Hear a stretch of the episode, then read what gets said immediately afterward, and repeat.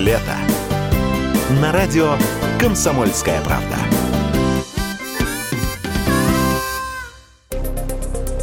Тренд на секонд-хенд. Эксперты модного ритейла уже предсказывали это. Пока западные бренды покидают Россию, а цены растут, все популярнее становятся магазины одежды, бывшие в употреблении. Они же комиссионки, они же секонд-хенд. Так, с января по август число операций по картам в таких магазинах выросло в два с половиной раза, рассказали известиям в Московском кредитном банке.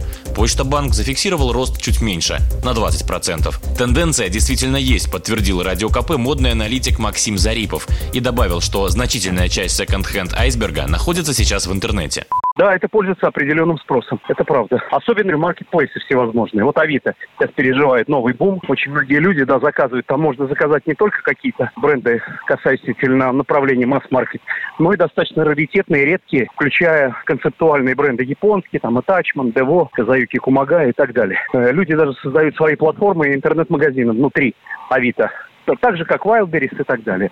Секонд-хенды не только для тех, у кого нет денег, уверяют эксперты. Настоящие охотники за стилем еще до кризиса, в сытые времена, не брезговали комиссионками. И не только в европейских столицах, но и в Москве. Именно тут можно найти то, чего нет нигде. И если насчет маек, футболок и топов из секонд-хенда усомниться еще можно, все-таки такая одежда снашивается быстро, то бывшие в употреблении брендовые сумки или, скажем, джинсы можно брать смело. Такое носится долго. Но чтобы найти стоящее, потребуется упорство, сказал Радио КП модный аналитик аналитик Максим Зарипов.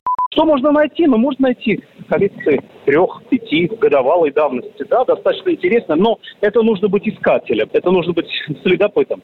Приходить и непосредственно заниматься поиском среди рейлов, среди накопительных корзин каких-то интересных вещей. Ну, все вот как в советские времена, как, точнее, даже я бы сказал, уже постсоветские времена, когда э, массово открывались всевозможные секонд-хенды, и там тоже можно было среди тысячи вещей найти одну, но действительно интересную, необычную, хорошее качество материалов и так далее. Помимо секонд-хендов и Авито, новым способом достать модную одежду для россиян стали шопинг-туры в Беларусь. Многие из брендов, покинувших Россию, в торговых центрах Минска все еще представлены. Василий Кондрашов, Радио КП.